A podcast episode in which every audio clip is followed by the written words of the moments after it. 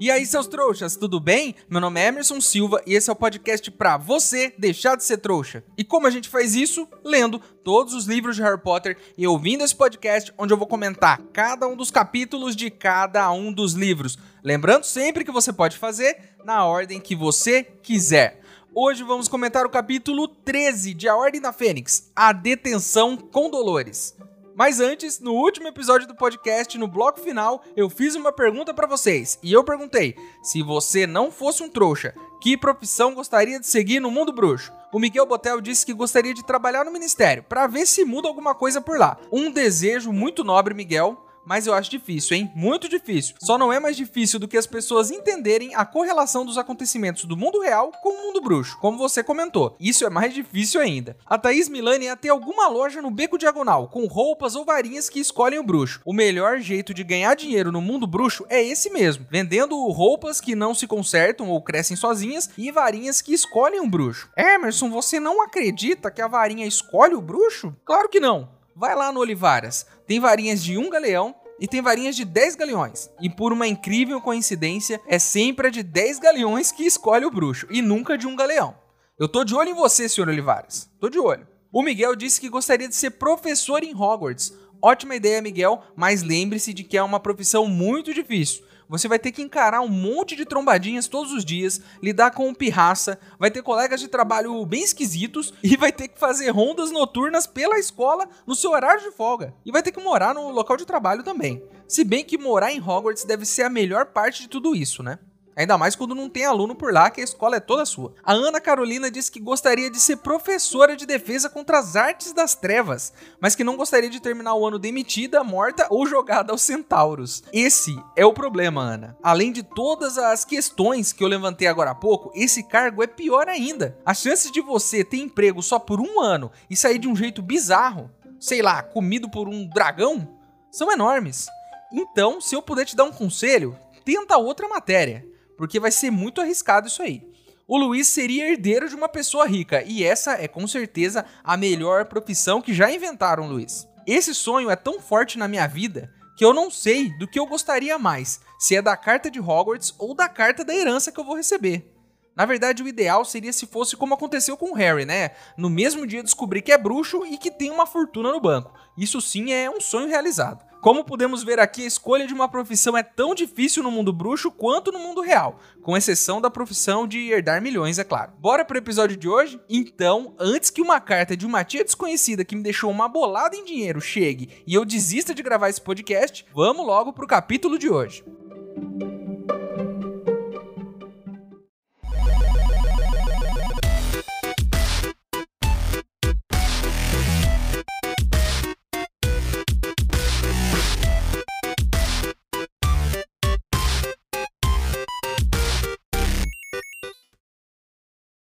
Pessoal, estão dizendo por aí que existe uma poção nova que pode fazer a gente deixar de ser trouxa. Assim, num piscar de olhos. Mas os ingredientes para essa poção são um pouco caros e eu preciso comprar eles lá no Beco Diagonal. Se você quiser ajudar, o link para apoiar está aqui na descrição do episódio. Lembrando que se você não puder ou não quiser, não tem problema. O mais importante é você continuar aqui com a gente, ouvindo o podcast para deixar de ser trouxa.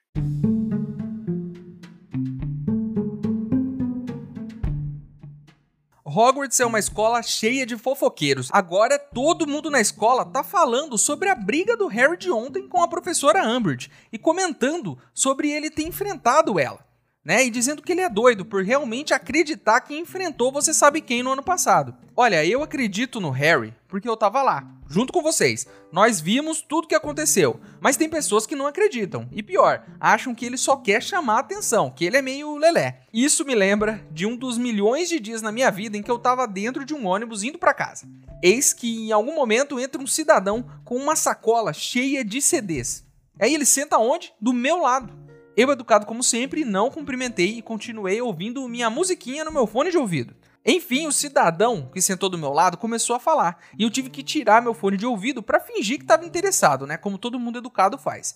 Não sei se era o olhar perdido dele ou as frases sem sentido, mas eu senti que o cara não estava muito na mesma frequência que o resto das pessoas do mundo.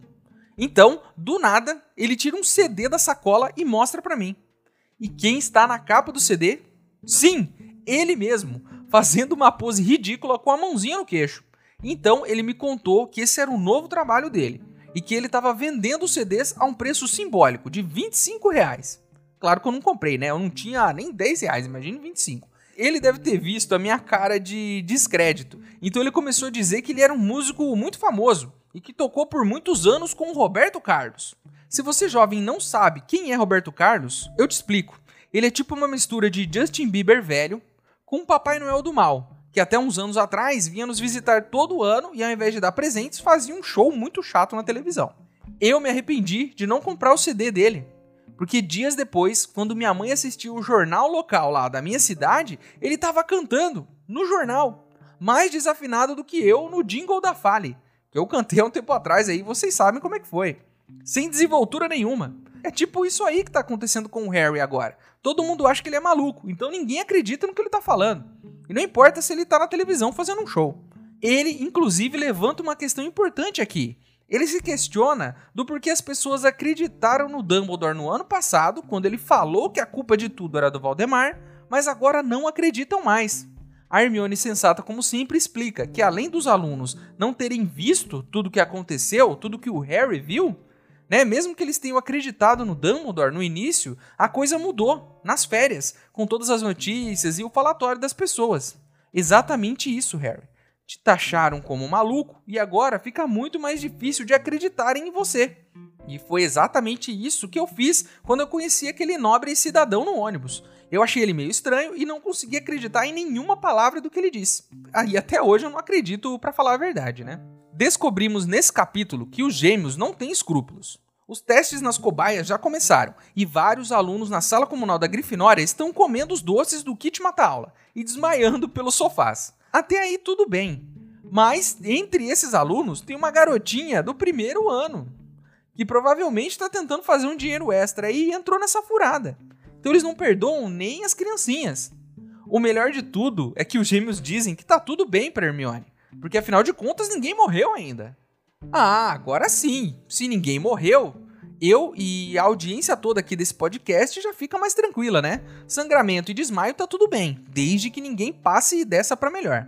A Hermione fica pistola, enfrenta os gêmeos. Eles dizem que não estão nem aí para ela, que ela pode até dar uma detenção para eles. Afinal de contas, eles já foram para detenção um milhão de vezes mesmo. Nossa querida Hermione então tira uma carta da manga. Ela diz que não vai dar uma detenção. Ela diz que vai ligar para a mãe deles. É claro que isso deixa eles se borrando de medo, né? Porque se tem uma coisa mais difícil de encarar do que professora McGonagall, Snape ou Umbridge juntos, essa pessoa é a senhora Weasley, que é um amor de pessoa, mas ela é a mãe deles. Mães sabem ser assustadoras quando querem. Falando na nossa querida Hermione, ela não desistiu da falha. E olha só, esse ano ela está fazendo gorros para os elfos.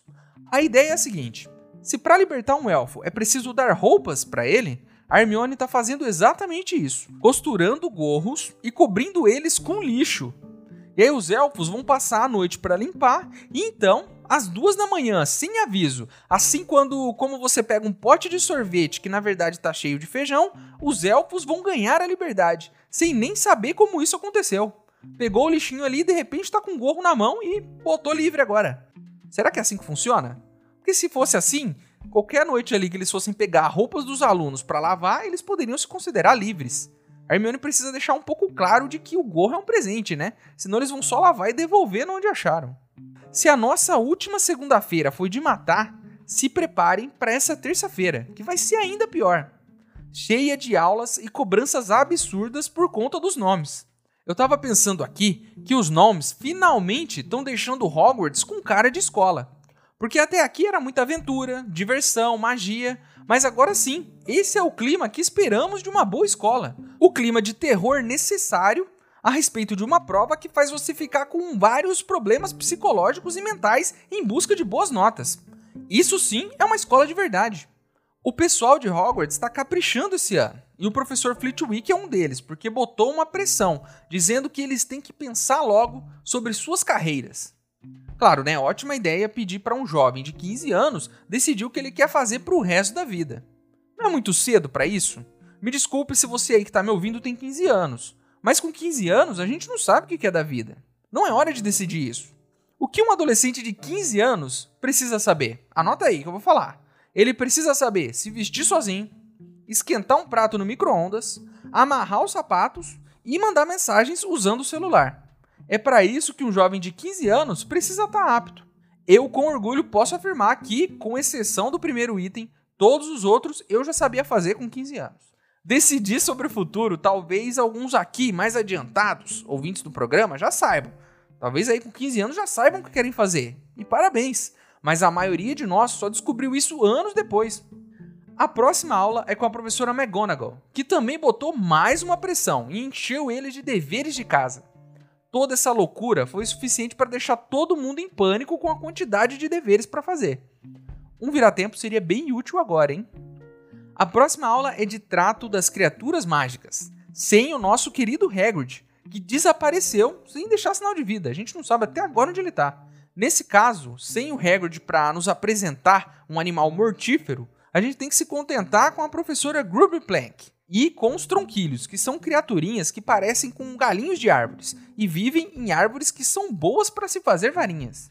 O Harry está muito incomodado em não ter o Hagrid como professor e vai perguntar para a professora Plank que dá logo uma cagada nele e diz que não é da conta dele aonde o Hagrid está e manda ele fazer a tarefa do dia. Nisso, o Draco aparece, né, e faz o que ele sempre faz. Enche o saco. Ele fala baixinho pro Harry.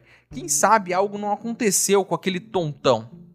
Ele continua e diz que o pai dele falou com o ministro e que o ministério vai acabar com o ensino de segunda classe da escola e que mesmo que o Hagrid volte, o ministério não vai deixar ele dar aula mais. O mais estranho aqui nem é o Malfoy falar mal do Hagrid. Isso ele sempre faz. O estranho mesmo é o interesse desse menino na qualidade do ensino da escola. Isso é muito esquisito. Quantas vezes você, quando tinha 15 anos, se preocupou com a qualidade do ensino da sua escola? Eu acho que poucos de nós aqui fez isso.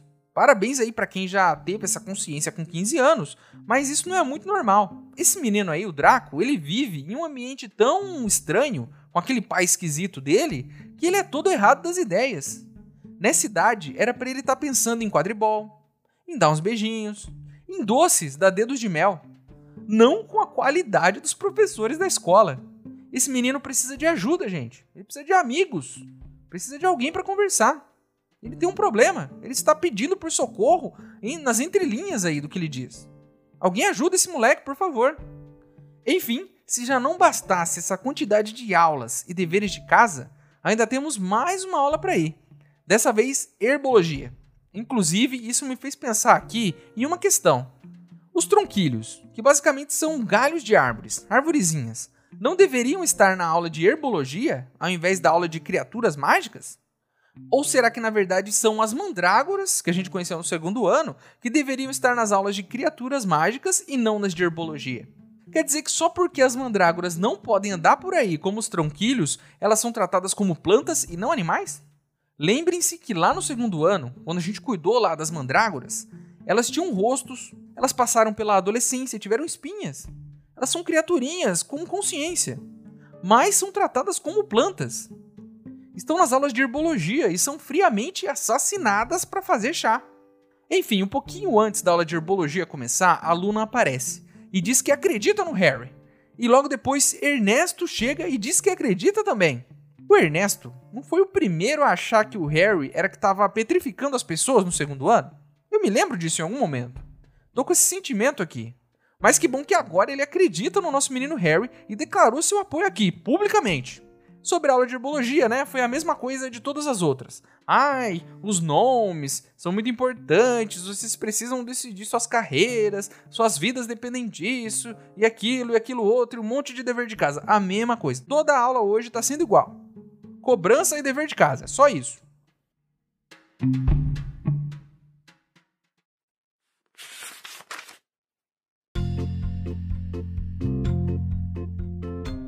Um a um, como se uma marreta invisível tivesse acertado uma pancada na cabeça deles, os calouros começaram a desmaiar nas poltronas. Alguns escorregaram direto para o chão.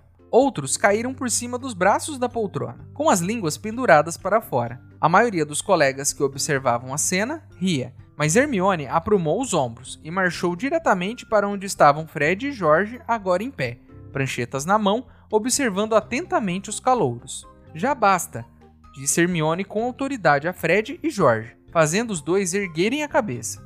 Eu já disse a vocês hoje de manhã que não podiam testar suas porcarias nos estudantes. Nós estamos pagando a eles, respondeu Fred indignado. Olhe, estão recuperando os sentidos, disse Jorge. Alguns dos calouros estavam de fato voltando a si. Vários deles pareciam tão chocados de se ver caídos no chão ou pendurados nas poltronas que Harry teve a certeza de que Fred e George não lhes explicara o efeito dos doces.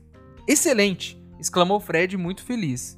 Mas, no segundo seguinte, Hermione arrebatara de suas mãos a prancheta e o saco de papel com fantasias debilitantes. Não, não é excelente. Claro que é. Eles estão vivos, não estão? Respondeu Fred zangado.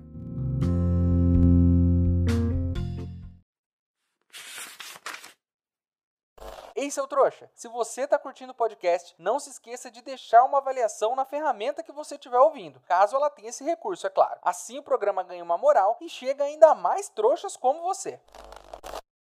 Ei, seu trouxa, se você está curtindo o podcast, não se esqueça de deixar uma avaliação na ferramenta que você estiver ouvindo, caso ela tenha esse recurso, é claro. Assim o programa ganha uma moral e chega ainda mais trouxas como você.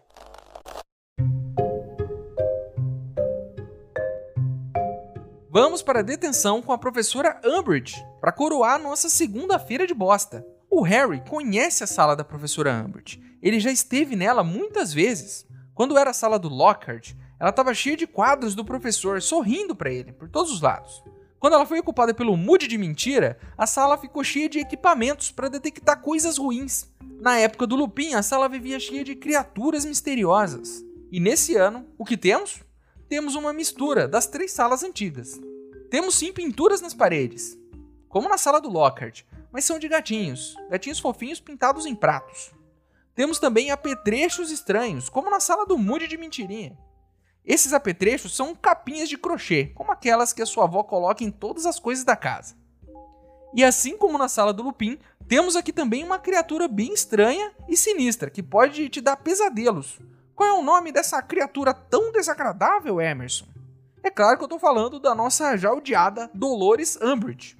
Por incrível que pareça, a detenção desse ano é a mesma detenção que o Rony queria dar pro Crab, ou pro Goyle, não sei bem qual dos dois é qual, porque é todo mundo igual ali. A detenção é escrever coisas. Sim, só isso, só escrever coisas. O Harry vai escrever em um papel milhões de vezes a frase: Não devo contar mentiras. Tranquilo, né? Até aí tranquilo. Então o Harry questiona a professora se ela não vai dar tinta para ele poder escrever, né? E ela diz que ele não vai precisar de tinta. Então, ele pega a pena e começa a escrever despreocupadamente, né? E meus amigos, vocês sabem por que ele não vai precisar de tinta? Porque ele vai escrever com o próprio sangue. Quando ele escreve a frase com aquela pena que ela deu para ele, nas costas da mão dele, a mesma frase aparece escrita, como se fosse um corte. E o sangue desse corte vai para o papel. Eu não tenho nem palavras para comentar sobre isso. É esse o tipo de educação que o ministério quer dar para os alunos? Educação com uma dose de tortura? É isso mesmo? Olha, se seguir nesse ritmo, daqui a pouco vai ser melhor ficar na casa do tio Walter do que ir para Hogwarts. E olha que a casa do tio Walter é um dos ambientes mais desagradáveis que vimos até aqui nessa história. Então, né, resumindo, ela quer deixar uma cicatriz na mão desse menino. Isso é permitido? Isso pode isso? Pode isso, gente. Hogwarts está nesse nível já? É, tem criaturas em todos os corredores que podem te matar a qualquer momento, eu já sabia, mas torturar um aluno? Aí depois ficam aí falando, né, que o Harry tá nervosinho demais esse ano. Quantas vezes você já escreveu com seu próprio sangue? Que não vai acontecer nada de legal esse ano? Tá, só tá acontecendo coisa ruim. Não, não, não tô entendendo se Harry Potter. Eu tô lendo o livro errado, gente. Ninguém me avisou, estou no 13 terceiro capítulo do livro errado? Cadê a magia? Tô, tô triste, cara. Tô triste. O Harry, no dia seguinte, sem ter conseguido fazer nenhum dever de casa, se esforça para inventar uns sonhos lá para aula da professora Trelawney. E ele se surpreende ao ver que o Rony também está destruído, como se não tivesse dormido, do lado dele, também inventando sonhos. O Harry até pergunta o que aconteceu, mas o amigo não responde. O Harry, por sua vez, né, já que a gente não tá contando a verdade aqui, diz que estava escrevendo coisas repetidamente, mas não conta que estava usando o próprio sangue para isso. Os dias vão passando e o Harry continua sua detenção. Até que na virada de quinta para sexta, às duas da manhã, quando o Harry sai da detenção, pensando que sim, existe um professor tão ruim quanto Snape, se depara com o Rony perambulando pela escola no meio da noite com uma vassoura na mão. E, enfim, a gente descobre o que está acontecendo. Porque Rony não está dormindo essa semana? Ele está saindo todas as noites para treinar com a vassoura nova que ganhou, porque está querendo entrar para o time de quadribol da Grifinória. Harry decide então que já que o amigo contou o que estava fazendo, vai contar o que está acontecendo com ele e explica que está escrevendo com sangue, né? O Rony fica pistola da vida com isso e fala para ele contar para a professora McGonagall ou para o Dumbledore. O Harry diz que não vai dar para ela esse gostinho dela saber que ele pediu arrego e vai aguentar firme. Até porque também, né, quando ele foi falar com a McGonagall, ela disse para ele que ele teria que enfrentar a detenção e aguentar firme. E o Dumbledore, né? Bem, o Dumbledore não tá nem falando com ele esse ano. Então ele tá sozinho. Por hora, é o máximo que ele pode fazer é arrumar uma boa pomada cicatrizante para passar na mão. E assim poder se livrar dessa cicatriz. Porque imagine só ficar com isso na mão o resto da vida. Imagine abrir uma conta no banco ou pedir sua futura esposa em casamento com a frase "Não devo contar mentiras" gravada na sua mão. Não vai dar certo. Enfim, chegamos ao último dia de detenção. E o Harry, como sempre, vai até a sala da broaca, quer dizer, da Umbridge, e escrever até sair sangue, literalmente. Contudo, nessa noite, ele dá um jeito de ficar mais perto da janela e de espiar o teste pro goleiro lá de cima da sala da Umbridge, que ele consegue ver o campo de quadribol. A detenção termina, foi nosso último dia até que enfim, e a Umbridge vai verificar o estrago que ela fez. Só que quando ela toca no corte na mão dele, ele sente dor não só no corte, ele sente dor na cicatriz na testa também. O Harry não consegue entender muito bem por que, que isso aconteceu. Se Valdemar está por perto, se ele está controlando a vaca rosa de algum jeito, ou se ele só está sentindo dor porque, sei lá, o Valdemar descobriu que o pão acabou e aí ficou muito irritado. E a gente sabe que quando ele se irrita, a cicatriz do Harry dói. Então qualquer topada que ele dá com o dedinho na mesa, dói o dedinho dele, ele fica nervoso, o Harry sente a cicatriz arder. É assim que funciona, não é? O importante aqui é que alguma coisa aconteceu e a gente precisa ficar atento. De volta à sala comunal da Grifinória, temos uma ótima notícia. Rony é o novo goleiro. Olha só. Mas Angelina logo chama o Harry de lado e fala: Olha, ele não é tão bom, viu? Só escolhi ele porque os outros dois que eram melhores que ele não estavam tão comprometidos assim com o time. Nosso capítulo termina aqui e muita coisa ficou em aberto dessa vez. Primeiro, a gente viu que essa mulher é a coisa ruim em pessoa. É a encarnação do mochila de criança. A detenção dela é a pior que a gente viu até aqui.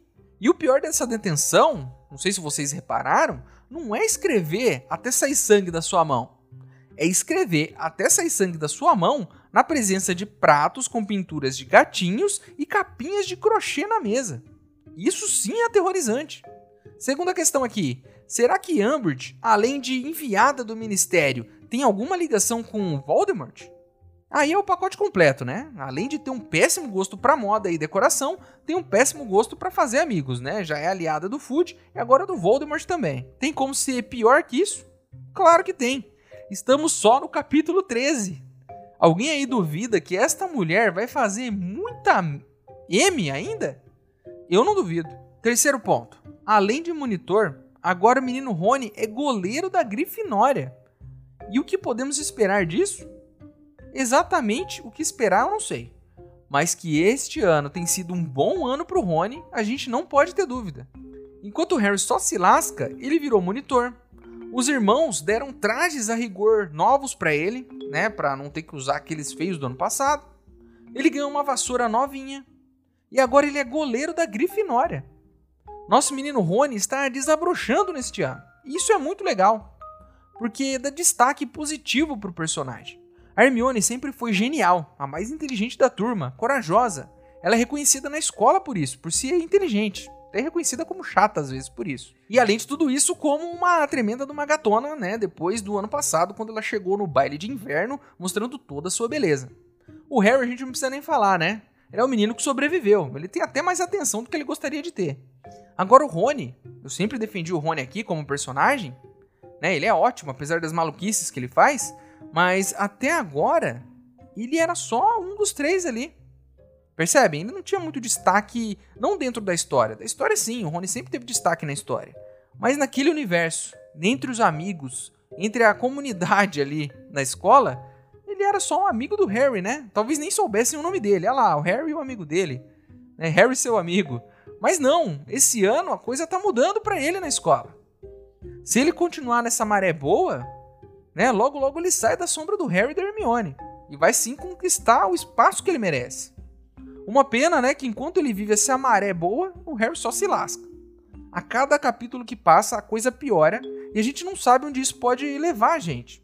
Eu começo a temer pelo menino Harry aqui. Porque se nesse início de ano ele já está escrevendo com o próprio sangue, imagine só o que vai acontecer até o final desse livro. Ainda mais agora, com essa dor na cicatriz. Isso me faz lembrar que nada de ruim nessa vida vem sozinho. Sempre vem tudo junto. É, isso me faz lembrar de um dos piores meses que eu já tive na minha vida. Em que no mesmo mês o ralo da minha casa entupiu, o chuveiro queimou, bateram no meu carro. Tá acontecendo com o Harry também. As coisas vêm todas juntas, então Harry, segura firme. Isso vai passar em algum momento. Passou para mim, mas vai demorar um pouco. Além disso tudo, agora tem essa dor na cicatriz, que a gente não sabe por quê, mas fazia um tempo já que não doía, né? E temos também os nomes, os terríveis nomes, que já viraram um terror na vida desses alunos, que além de terem milhões de aulas malucas, vivem com um dever de casa que não conseguem fazer. É muita coisa. Essa prova vai ser barra pesada, já tô sentindo aqui, a gente só tá na primeira semana de aula e já tá esse terror. Eu não duvido nada que além de serem provas gigantes e difíceis, é bem capaz de alguém ter a brilhante ideia de fazer os alunos responderem as questões com o próprio sangue. O que mais uma vez vai deixar o menino Harry em desvantagem, já que agora ele está com menos sangue do que o resto da turma.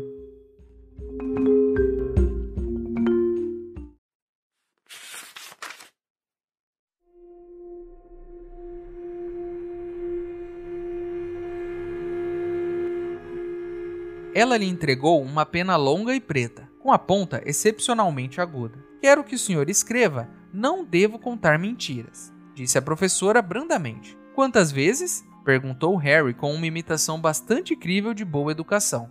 Ah, o tempo que for preciso para a frase penetrar, disse Umbridge com meiguice. Pode começar. A senhora não me deu tinta. Você não vai precisar de tinta, disse ela com um leve tom de riso na voz. Harry encostou a ponta da pena no pergaminho e escreveu: Não devo contar mentiras.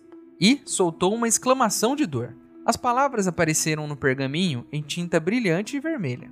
Ao mesmo tempo, elas se replicaram nas costas de sua mão direita, gravadas na pele, como se tivessem sido riscadas por um bisturi. Contudo, mesmo enquanto observava o corte brilhante, a pele tornou a fechar, deixando o lugar um pouco mais vermelho que antes, mas, de outra forma, inteiro.